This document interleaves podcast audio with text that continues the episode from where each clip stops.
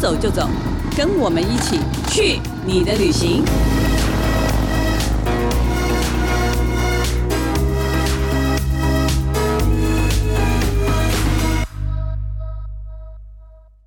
大家好，这里是静好听与静周刊共同制作播出的节目，我是静周刊美食旅游组的副总编辑易君。今天呢，要跟大家聊的旅游主题是大家最耳熟能详的一个度假地——垦丁。那呃，现在已经已经进入秋冬了嘛，所以呃，我们想跟大家聊聊，就是说，如果到垦丁不玩水，然后你也不会开车，到底你还可以玩什么？今天呢，要来跟我们聊聊这个主题的呢，是我们最近最常去垦丁的旅游记者童心怡。嗨，大家好。还有一位是专门来听说、来听看看。会不会因此而喜欢上垦丁的山岳记者徐婉清、徐小伟？哎，大家好，来吧，心怡，听说你 要开始了吗？这么快？当然就是这么快，因为其实垦丁，我觉得说真的，这种地理环境大家不用多做介绍嘛。台湾人只要，尤其你看现在又不能出国，台湾人只要想到就是什么呃阳光、沙滩、海，嗯，一定就是垦丁啊。对对，等一下，那你们有去过几次垦丁？我们先来算一下好了。我们先让那个话最少的小伟来说。好，伟姐，你有今年哎，不能讲说最近据点王小伟说，最近都没有去过垦丁。什么？去垦丁是好几年前的事情了。嗯，那因为我最近几年都在爬山嘛，嗯，那垦丁没有什么山可以爬，然后我又不玩水，可怜的垦丁，他连垦丁山太矮，对我又不玩水，所以这几年我都没有到垦丁。所以你上一次去垦丁的记忆是大概有做什么事情？嗯，我记得那个时候印象比较深刻，是我有去拍那个关山的戏照，那那是一个很有名的景点。然后那个时候很流行骑单车，就是单车风潮很盛行的时候，嗯嗯、很多人都会环岛或是专门到的垦丁骑单车。然后我记得我还有去那个洋葱田采洋葱，对，那边洋葱超有名的，对，就是有好像有两三种颜色，白的、紫的，嗯、对。有有有，最近去也是他们说洋葱很有名，然后要有很多人都买一大袋的麻袋回去。小伟的记忆好古老哦，但是我都有去过。那好，那伟姐就说，因为没嘛，垦丁的那个山不够高，所以没吸引到他。那我们的义军有有上次去是做什么吗？垦丁，垦丁几乎就是一个从小就会去的地方，就是我想大家都是嘛，你高中毕业旅行、大学毕业旅行，或者。暑假就是你一定会去，那你会因为每个年就是你以前没有驾照的时候，你可能先骑脚踏车，嗯，然后等到有摩托车驾照的时候，大家可能就会骑摩托车去。你有骑过摩托车？这很 这摩托车不是正常的那个，我也很惊讶。对啊，我们的印象中它是四轮的呢。本组有人连脚踏车不会骑，我最近有发现，真的是不不行。我什么什么有轮子的我都会骑。对啊，可是我最近 几年去垦丁，呃，其实我不喜欢玩水，因为我其实觉得垦丁从以前我我没有觉得垦丁沙滩环境特别好，嗯，就是其实肯定没有几片沙滩真正干净，我我自己觉得啦。哦，对，那你去都做什么？我会找一个我喜欢的民宿，嗯嗯，然后就住进里面去度假，然后对，那其实垦丁很多大草原，我反而很喜欢垦丁那种。有草原，有落山风，有就是很牧场，就是有那种，就是我觉得那是垦丁很漂亮的地方。其实垦丁的，嗯，你不是不能说是高山啦，可是那种小山丘，我觉得其实是挺美的。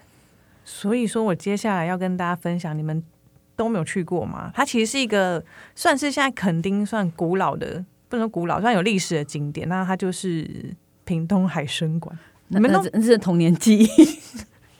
所以你们都有去过吧？去过啊，但真的不记得了，印象很浅很浅。哦，好，其实嗯，其实我也差不多，因为我上次我第一次去的时候，好像大概是我呃大学的时候，然后那时候好像刚开，所以大家就觉得哦，去垦丁一定要去海生馆。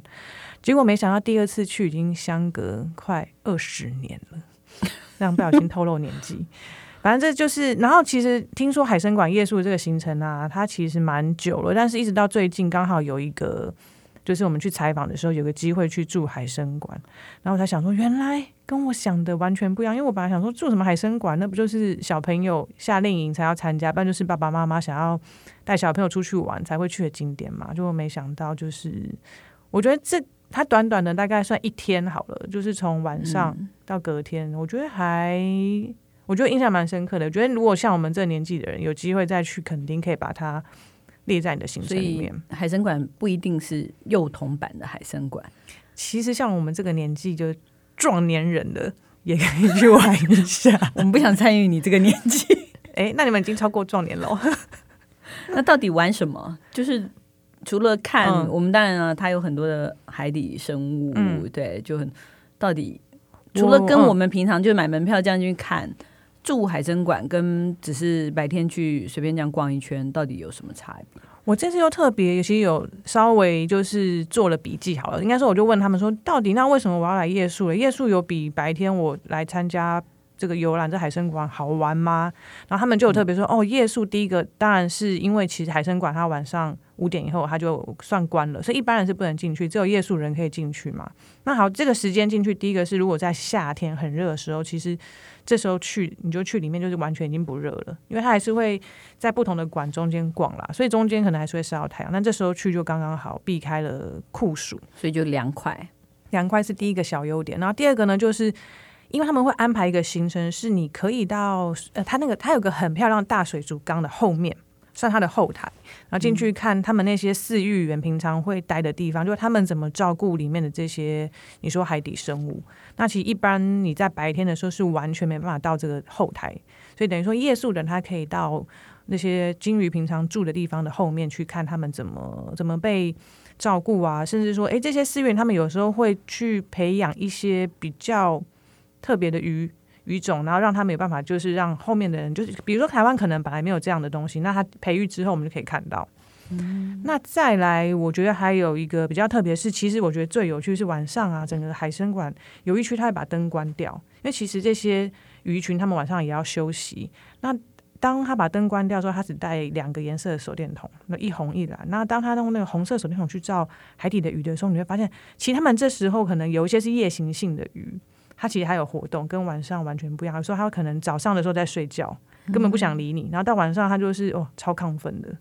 还有就是在晚上的时候，你可能白天看不到海胆哦，原来发现原来海胆，我们喜欢吃的那个海胆，它其实是夜行性动物哦，所以可以看到一些你白天看不到的对动物，那就是只有夜宿的限定。然后再来有一个。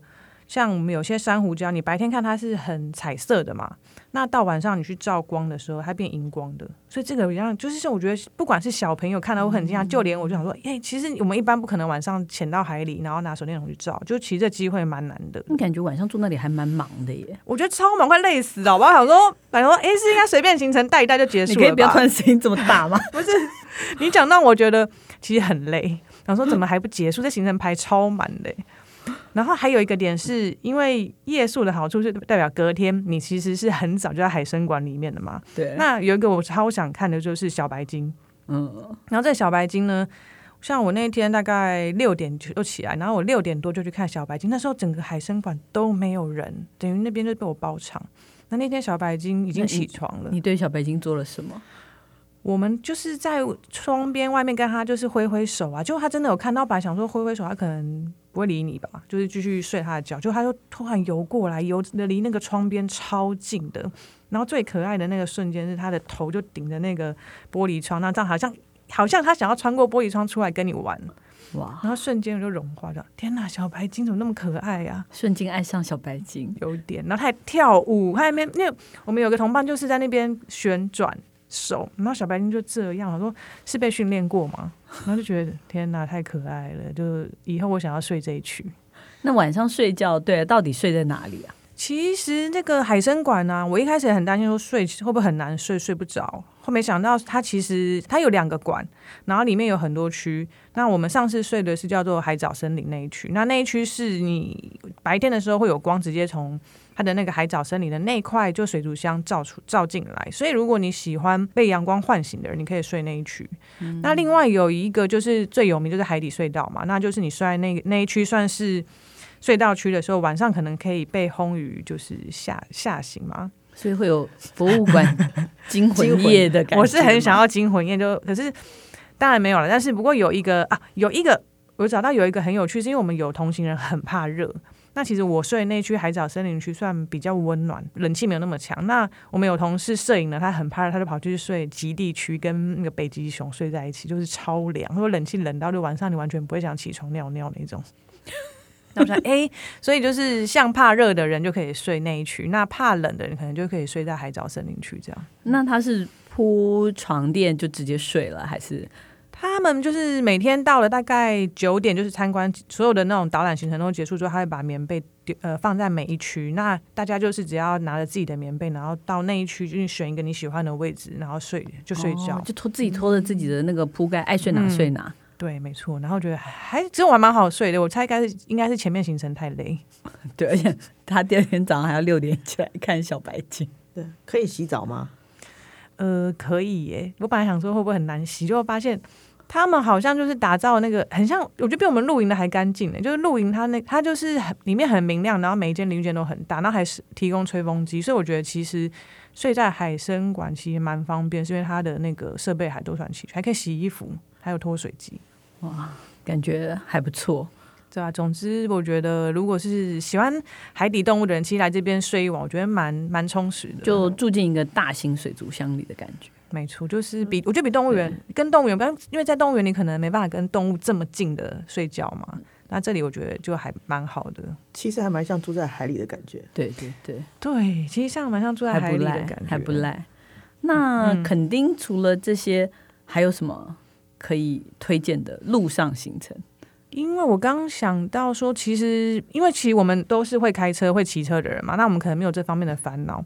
但这次我们参加了一个行程，我觉得其实对于我身边有一些朋友，他们是连脚踏车都不太会骑的。好了，那他们就很适合参加这个行程，因为这个行程它是你只要订好之后。他就会把游览车开到你的饭店接送你，所以你甚至连去集合点的交通都不用担心。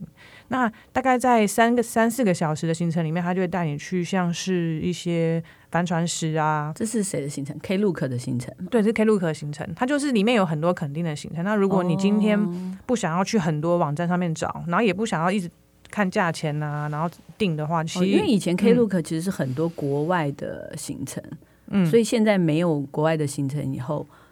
它就变成设计了很多台湾的行程，对，他们就是因为现在大家不能出国嘛，那他们其实增加了很多是专门为台湾人设计的行程。那我觉得像垦丁就在今年就多了很多这种，就是像我们台湾人会比较有兴趣的行程。所以你刚刚讲第一个就是他游览车接送，嗯、对，带你去哪里？对，所以等于你就直接走到饭店门口就就可以上车，真的蛮，我觉得算是因为肯丁其实交通，如果你没有摩托车、没有汽车，其实算不不是很方便啊。对啊，像因为像我们休假的时候，我也不想开车啊。对啊，谁休假的时候想那么辛苦的开车？我们还说休假，你不是日日夜夜都在开车吗？干嘛？晚上下班还去开 Uber？开？我想做你的 Uber，对，没有这么困难。对啊，哦、好啦，反正那个行程还他到底带我们去哪里玩呢、啊？哦，那个行程第一个去帆船石啦，再来就是去龙盘公园，就是你刚刚说那种有很大片草原的地方。哦、嗯，然后那里我觉得、啊、我有看到你拍的完美照。哎、欸，还好，那么那都不是我，妈都不是我，明明就有你，我不承认。反正我觉得龙盘公园是我觉得最惊艳的一个点，因为帆船时期平常你在那个路上看海边就可以看到了嘛。那龙盘公园其实它在从垦丁大街沿着那条路慢慢开开开开开开的时候，你其实你可以看到整个就是垦丁它最南端的这个一个夹角的那种感觉，是从居高临下的，所以你可以一下看到垦丁的山，一下看到垦丁的海，然后可以看到它的海岸线，所以我觉得。这个点还蛮漂亮的，所以就还蛮像我就会很想要待在那边，因为他那时候那边有一整片绿色草原，然后看海岸线跟看着海，然后吹海风，其实蛮舒服的。那下一个点呢，就是去港口吊桥。那那个点其实吊桥是要付一个门票钱啦，但是你进去其实走一走、散散步、拍拍照也蛮漂亮的。嗯，最后一个是印象中是沙岛，那沙岛就是它有一个它的那个怎么讲，它的那些呃珊瑚礁岩其实。会让我觉得好像突然去小琉球那种感觉，对，所以它这几个点都是很适合拍照的耶。对，就是虽然说可能景点不是需要太多的介绍跟导览，但是光拍照就蛮就蛮值得的。嗯，所以光是想度假拍照的人，嗯，就是这个去个几个小时就对，就是你坐上了游览车，你也不用想，就放空，然后就有人带你去很多地方。所以他每一个点会待多久？大概每一个点待待一个大概三十分钟左右吧，所以我觉得还还 OK。对啊，嗯，那除了这个还有什么啊？如果今天呢，你是爸妈带小朋友延续之前的行程的话，其实有屏东啊，它其实是一个很有名，我们台湾的算是可可的故乡。因为像之前其实像福湾啊什么那些巧克力的品牌，他们都得了奖。那他们使用的巧克力就是我们屏东这边产的。K K 上面有个行程，我觉得也蛮有趣，就是一个阿信巧克力农场。那在那边除了你可以。认识说什么巧克力原料可可怎么你怎么种的，然后或是可可本来它其实吃起来像，其实有点像水果，酸酸酸酸的，只是它果肉不多啦，所以很少人把它拿来当水果。那可以知道可可的原料怎么就怎么制造的，然后最后你可以做巧克力。不过我觉得最好玩的是，现在全台湾不是疯看梅花鹿吗？对对，然后 小伟已经看到已经有点厌，伟姐是不是看腻了？呃，从北台湾看到宜兰都有。是哦，然后我们这里屏东也是有啦，也不也蛮多的。然后阿信巧克力农场就是他可以带你去看梅花鹿，然后你可以喂。然后我跟我觉得最萌的其实是喂小白兔，那小白兔真的超感觉就超饿，拿红萝卜给他就狂吃，欸，哎，就感觉就是从来没有吃饭过的感觉。对啊，然后我觉得其实这个点呢，就是它蛮适合合家一起，就这样又可以吃巧克力，我自己觉得蛮不错。然后也很多地方可以拍照，可以拍完美完美照。那有没有晚上可以玩的？晚上要干嘛？晚上你们不是都去垦丁大街吗？但垦丁大街就数十年如一日啊！虽然现在是非常多摊子，嗯、可是好像那个那个叫什么？我想一下，对，嗯、好像那种同卵真身这样，就是 好感觉 完全一模一样啊！就是你不觉得全台湾去的那个差不多卖的东西都差不多？我觉得是超没创意的。我又想到一个，就是这次去垦丁嘛，他们带我们去一个行程，我自己现在想起来觉得还蛮刺激的，就是他们有一个叫做。在地人带你去夜游鹅銮比公园，那其实很多人白天会去鹅銮比灯塔那边嘛，但几乎其实除了喜欢拍照的人晚上会去，其实很少人晚上会跑去跑到那边夜游。不过有一个点是因为其实那个公园里面蛮多小道，然后有些如果你不熟的话可能会迷路。对，所以其实我觉得它这个行程的好处是，第一个就是这个公园里面的生态蛮丰富，那有一个专业的人除了可以导览嘛，那其实你比较不会迷路。那我们这次其实，在里面看到有蛇的脱皮，那我其实超害怕，因为我每看到屏东，那就是会有蛇喽，然后就就就就就就跑超快的，每个都就是不太敢，就是你在走路的时候会觉得很很害怕。然后我们同团连的人连蝉都怕，好吗？因为蝉会一直叫，然后有只蝉可能就不知道，就是可能飞下来就要跟大家靠很近，然后都同团的每个人尖就尖叫，就一直躲，他说这不是蝉吗？蝉而已。对啊，然后它那个里面啊，它有很多那种钟乳石的地形啊。那我自己觉得最喜欢的是最后那个向导会带你去一个就算是观景台的地方，在海边。那那时候就是可以看银河。那冬天的话，其实还是有蛮多星象可以观测。那其实是一个看星星，然后享受宁静版的垦丁的夜生活的一个好的方法。所以那边没有光害啊？那边基本上没光害。首先，容易关全黑。只有，但是最后，因为你回出来的时候，鹅銮鼻灯塔那边很亮啊，对啊，那只有那边很亮，其实其他地方都黑的要命，所以我就觉得，我建议大家就是参加的时候，嗯、呃，可以带一个头灯或手电筒，然后还有就尽量穿长裤，因为那时候我们都穿短裤，就觉得很害怕，就是很很怕遇到蛇。对，大概我的小建议就是这样。那好了，我们还是帮那个就喜欢玩水的人问一问，就是秋冬季节的垦丁。嗯有没有什么稍微可以跟大海比较亲近一点的活动？其实我觉得垦丁只要不是落山风啊，它一年四季也都算蛮舒服的啦，不算冷就蛮就算温暖。那我自己喜推荐一个就是，如果你不太你不太会游泳，不太愿意下水的话，它到现在都是到冬天都有半潜艇的这个行程。那这行程就是在你从后壁湖出海，那可以从那个船底下的玻璃窗去看一些珊瑚礁啊，跟海底的。生物这样子，那另外一个我自己最喜欢其实是帆船。那帆船一直到十二月底都还是有行程，哦、真的哦。对啊，嗯、所以帆船其实风平浪静的时候，就是搭着帆船出海啊，然后那船长又很活泼，很会带动大家。所以无论是拍帆船上面那种很漂亮的照片，或是你如果天气不冷啊，其实搭帆船还可以出海。他愿意，他们都有准备一些，比如说像 sub 的东西，所以像 sub 会游泳或浮潜，其实。那个天气，我觉得其实在肯，就我觉得在垦丁，其实冬天也还是有机会可以玩一点水。嗯，听起来好像真的可以秋冬到垦丁去感受一下不一样的南国南国魅力。顺便，哎，对，而且那个时候因为洋葱其实是秋冬才采收的，我可以顺便买很多农产品呢。对，我每次去都会去买去那个什么农会超市。哦，对对对对。哎、欸，我都我很久没吃，我上次去也没吃到，我超想吃的。其实，对，因为还是要跑到，就是车比较远呐、啊。哦、我想说，在古老的行程，其实都还是想。中间要插一个，就是车程采洋葱、吃绿豆蒜的行程。对，不然回程会觉得很伤心。是的，呃，那我们休息一下，我们等一下回来再跟大家分享旅游记者的旅行小秘密。开箱旅行。Hello，欢迎回来。嗯，我们今天要跟大家分享的是，呃，今天心仪坚持要讲的，就是他一定旅行的时候会带的旅行小废物。我没有坚持要讲啊，我觉得这这一题超适合你的。这哪有适合我？我刚不喜欢带废物嘞。明明明明你刚刚跟对分享你的废物，非常分享的超起劲的。我们现在跟观众分享一下义军的小废物是。你先讲，你先讲你的小废物。好了，我的小废物呢，就是我出门呢，不管有没有用到，然后不管是不是出差，反正就是各种旅行，只要我今天出去玩，我就一定会带一个蓝牙小喇叭。那其实我之前出差的时候被我们家摄影笑说：“你为什么要带这个？这要干嘛？这种不会用到。”我说：“啊，不就是小废物？然后可是你就是硬要带出门那种东西嘛。”然后就硬要逼我录一段说：“为什么我要带这个小废物？”谁谁谁谁敢笑笑你？就是我们的美少女摄影师叶灵乔 带这个小废物就他吧，他一定不会承认。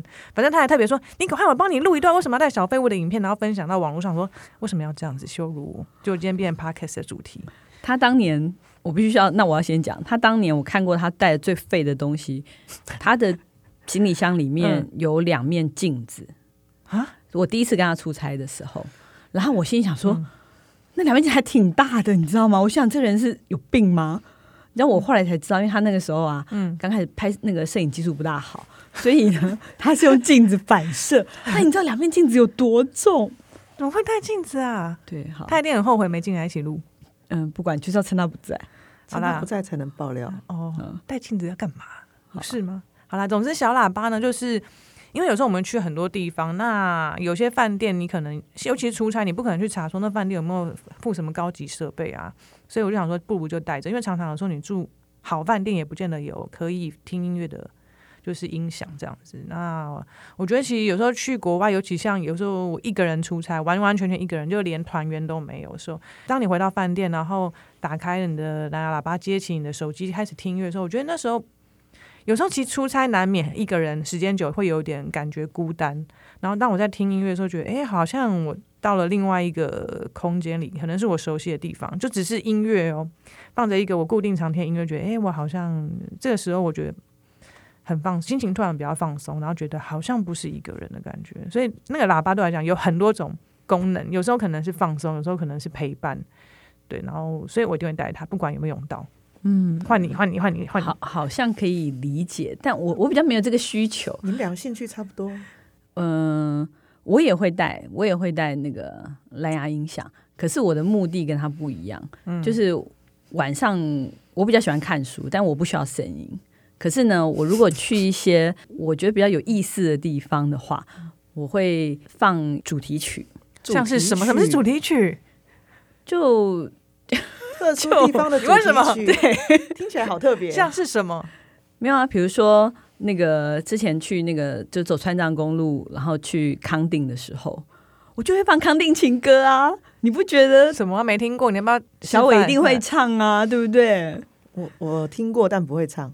你要不要来一段？少来，少来。我没去过，我没听过，我也不会唱。我想听你唱。不是啊，你不觉得就是你知道，就是那种跑马溜溜的山，然后那个跑马那个山就在你的面前，所以你、哦、你到了那里，然后我还记得我是打开窗户看着那个山，然后呢放那个音乐啊，你就觉得说。天呐，我就真的来到那个什么民歌里面，他描述的那个场景，你不觉得这整个那个旅行的那种感觉就很不一样？真的好浪漫。对啊，不像你我我觉得那个小伟也有一种隐 隐藏式的浪漫啊，因为他带的东西跟我们也不一样。哦，对，维姐要带什么？前面维姐刚刚有讲你要带，你会带什么吗？小废物？